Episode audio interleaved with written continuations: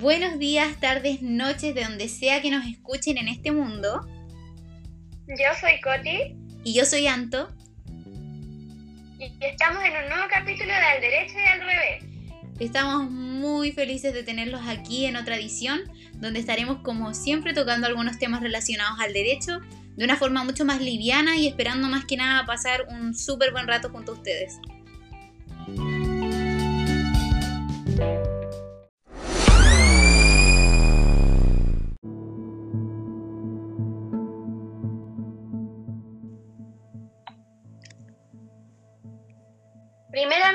Escándalos de la semana. El primer escándalo y el peor de todos es nosotras estando en un contexto telefónico, así que perdonen a nuestros oyentes por el sonido de más o la mala calidad.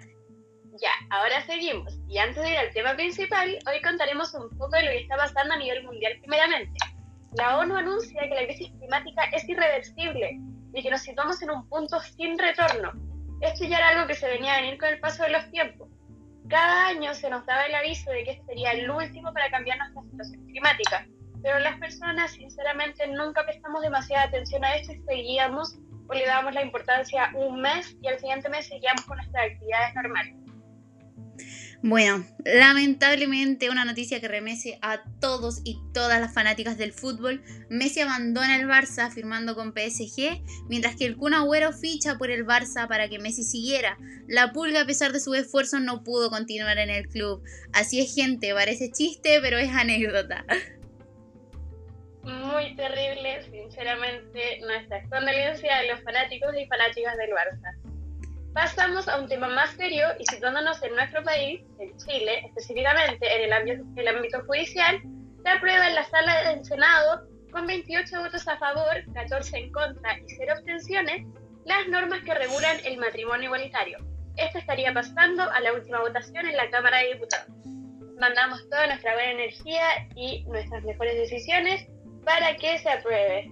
Sí, todos se pueden casar. Amor es amor. Todos.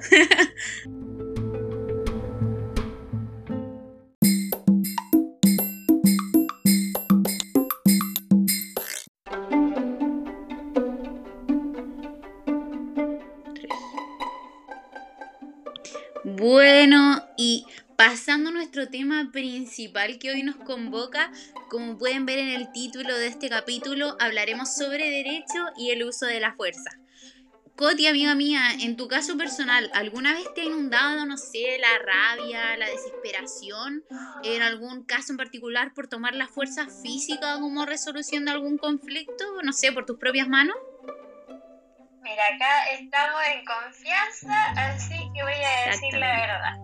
Sí, personalmente me gustaría contarles una, como una anécdota. Cuéntanos. Que me pasó el año pasado ocurrió un hecho que lamentablemente es bastante común. Yo iba en la micro y me robaron el celu.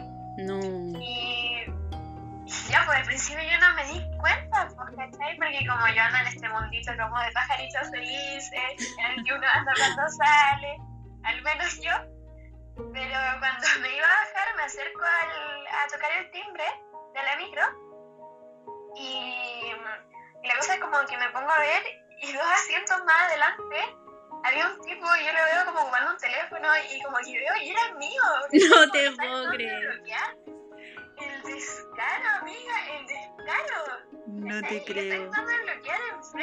¿Y qué hiciste tú? La, cosa es que yo me acerqué, pues, ¿cachai? Y le digo así como, onda, ese es mi celu, el que está ocupando, como tan descarado, devuelve mi celular. Y se hizo el tonto, claramente. Obvio con, los gritos y todo eso, con el tono de voz que yo estaba teniendo ya como chata, el chofer paró y, y como que fue a ver qué onda. Y yo ya, así como sobrepasada con la situación, tenía como puras ganas de quitarle el teléfono de mi mano y pegarle en la cabeza con el mismo teléfono, y decirle por ladrón por descarado se pasa. Pero claramente no lo hice para que no se preocupen y porque no debería hacerlo por un tema más legal. Así que preferí mejor llamar a la policía y retener a los ladrones para que no se escaparan, perdón, al ladrón. Y después de todo es lo único que yo puedo hacer porque los carabineros son la institución encargada de la detención y la sanción correspondiente.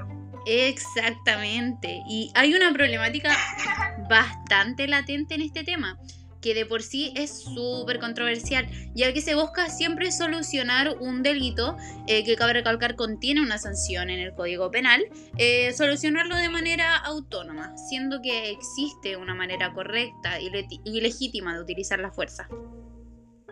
Exacto, y es por eso que queremos explicarle el día de hoy a nuestros bellos y bellas auditoras un poquito sobre esto. Y plantearemos lo siguiente, cómo podemos relacionar el derecho con este uso de la fuerza. ¿Existe algún punto de inflexión?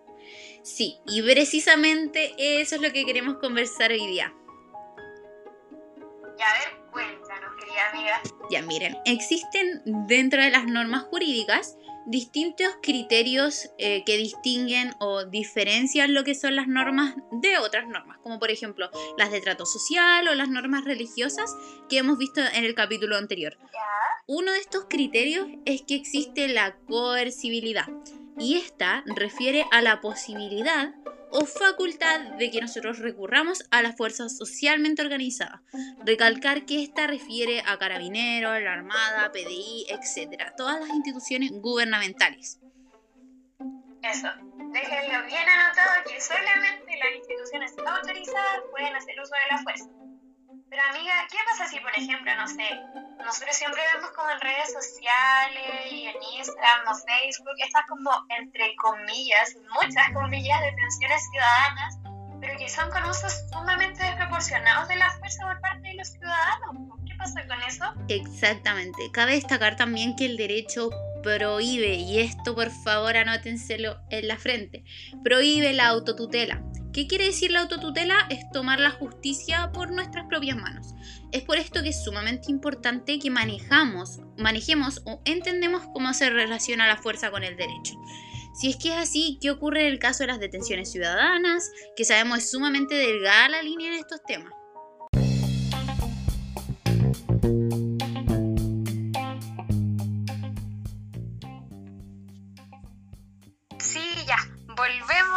Nuestra pausa comercial.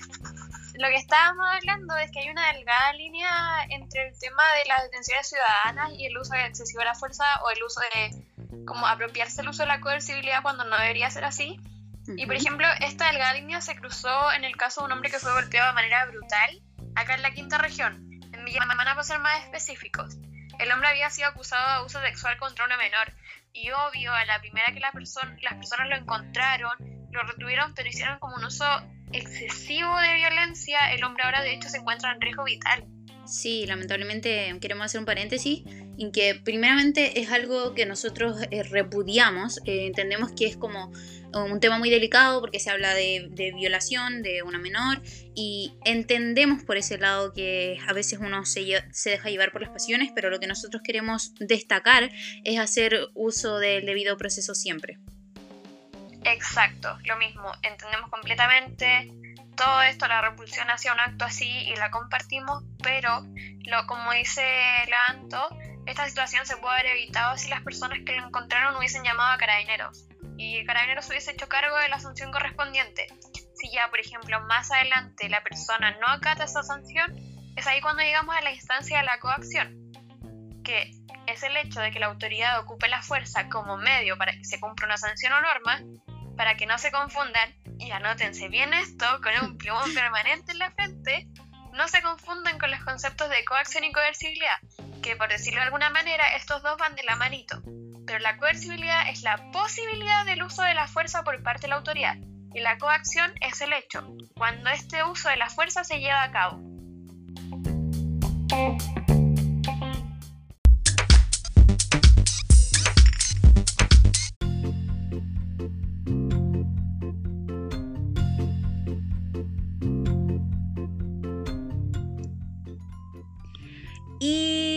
Bueno chicos, recuerden que con el hashtag Coti y Anto responden en todas nuestras plataformas digitales. Estaremos eligiendo una pregunta, esta vez dos, porque andamos generosas de nuestros auditores. Que en este caso, la primera, Coti, es de la señora Marta. De la señora Marta. no, léela al tiro. Nos dice: Las escucho desde Chiloé, súper lejos Tengo 78 años y me gustaría saber si puedo, mediante la coercibilidad, hacer que mi vecina me ceda el asiento en la micro, ya que es sumamente irrespetuosa esta niñita y yo tengo artrosis. Por lo cual me parece algo insólito. Un beso. Amo la simpatía de ambas. Son muy dulces y las sigo por el Instagram. Abrazos cotianto, mis nietitas adoptivas. ¡Ay, señora Marta! La señora Marta. La amamos. Bueno, señora Marta, esto es sumamente importante y muchas gracias por su pregunta porque así aclaramos algunas dudas generales. Eh, una característica y criterio diferenciador de las normas jurídicas de otras normas, como las que vimos en el podcast pasado, es que contienen la coercibilidad, que la Coti lo explicó más adelante, estuvimos todo el programa hablando de eso, al contrario de las normas de conducta. Y la que ustedes nos estaría señalando tiene que ver con una norma de conducta más que con una norma jurídica, por lo cual no existiría la coercibilidad en este ámbito.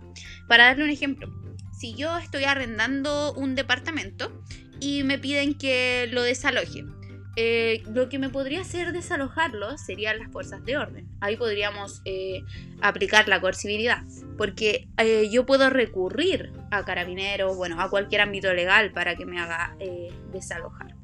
Pero en el caso que señala usted, cualquier cosa que tenga que ver con más por ahí la moral, eh, todo este tipo de conductas, no existiría la coercibilidad, señora Marta. Le mandamos un beso, ¿cierto? Lo sentimos mucho.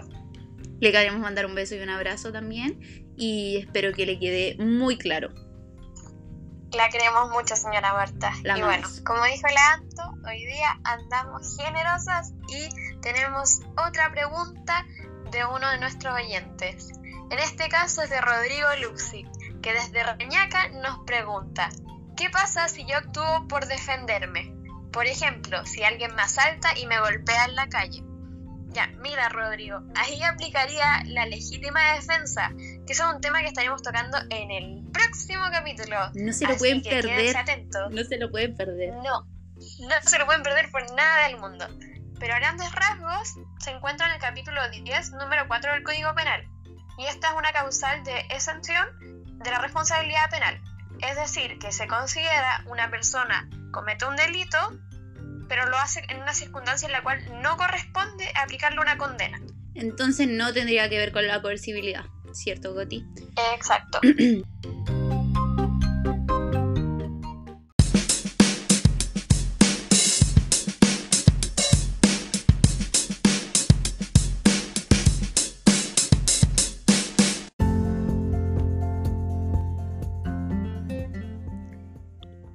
Bueno, y como lema de la semana nos llevamos, las normas jurídicas son coercibles y las de trato social no, algo para nunca olvidar.